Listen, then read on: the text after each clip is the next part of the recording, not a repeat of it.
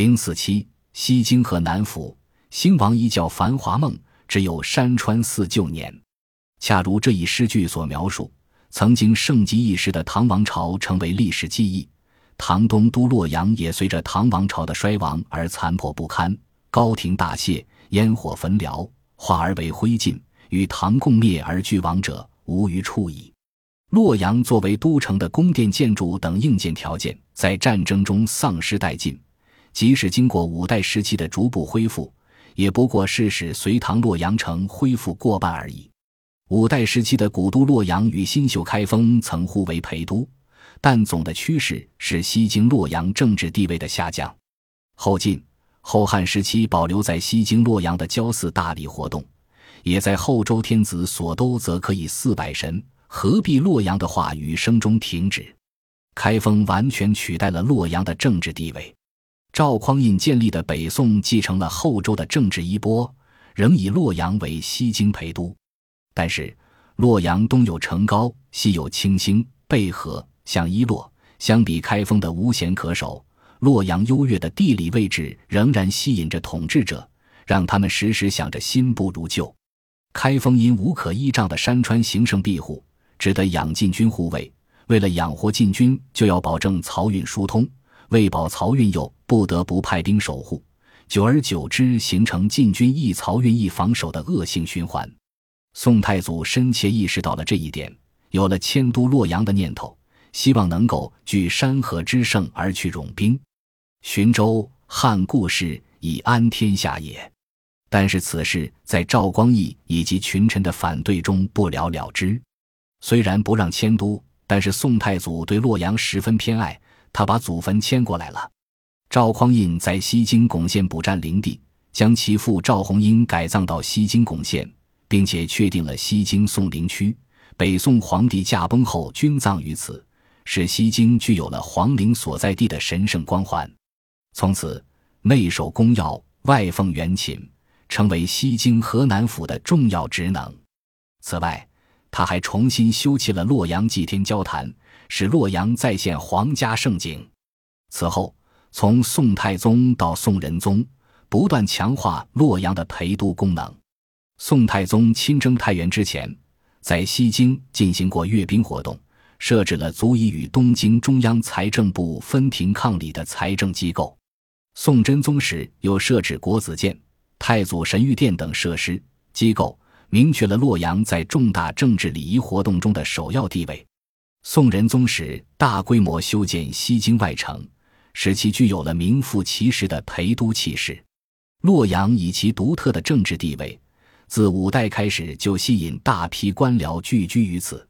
由于洛阳官僚集中，一些政见相同者打着以文会友的旗号，形成了政治小团体。特别是在神宗时期，围绕变法之争，洛阳形成了一个强有力的反变法派——洛阳骑英会。很多人都是电视剧《清平乐》中背诵天团的成员，包括富弼、文彦博、司马光、王拱辰等十三人。同时，还有文彦博组织的同甲会。司马光组织的真帅会，神宗逝世后，以司马光为首的反对派迅速从洛阳各种会中物色了一帮人，很快就把新法废除，其政治力量可见一斑。朋党是北宋皇帝在政治上的心腹大患，洛阳城中拥有雄厚政治势力的官僚集团，很快引起了统治者的警觉。为了减少皮对派的集聚反抗。中央设置具有侦探功能的皇城司，强化对西京的监管。同时，皇帝不再临幸西京，使其政治地位日渐衰微。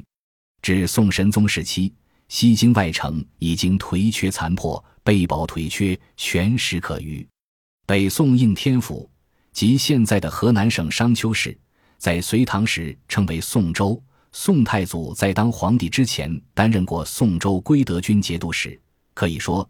宋州是赵匡胤的龙兴之地，因此宋匡胤称帝之后，宋的国号即由此而来。沉迷天书福瑞、爱搞封建迷信的宋真宗即位后，为了强调宋朝的合法性，下诏称宋太祖建立北宋是顺应天命，将宋州改为应天府，并在几年后又诏升应天府为南京，成为陪都之一。此外，这里的应天书院与岳麓书院、白鹿洞书院、松阳书院并称宋初四大书院。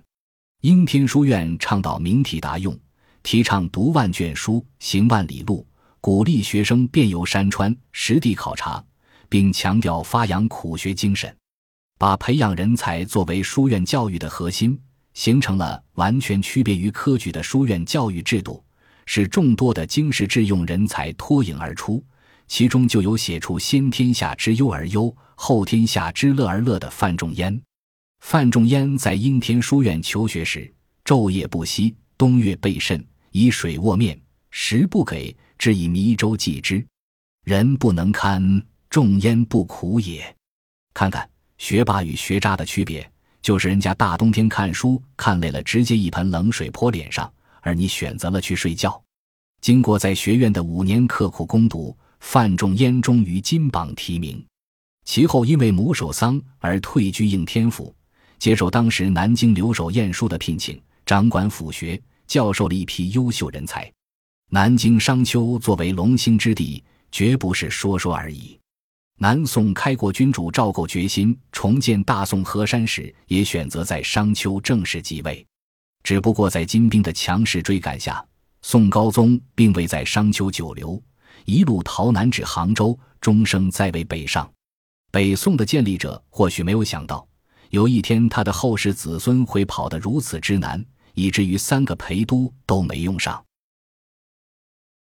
本集播放完毕，感谢您的收听，喜欢请订阅加关注，主页有更多精彩内容。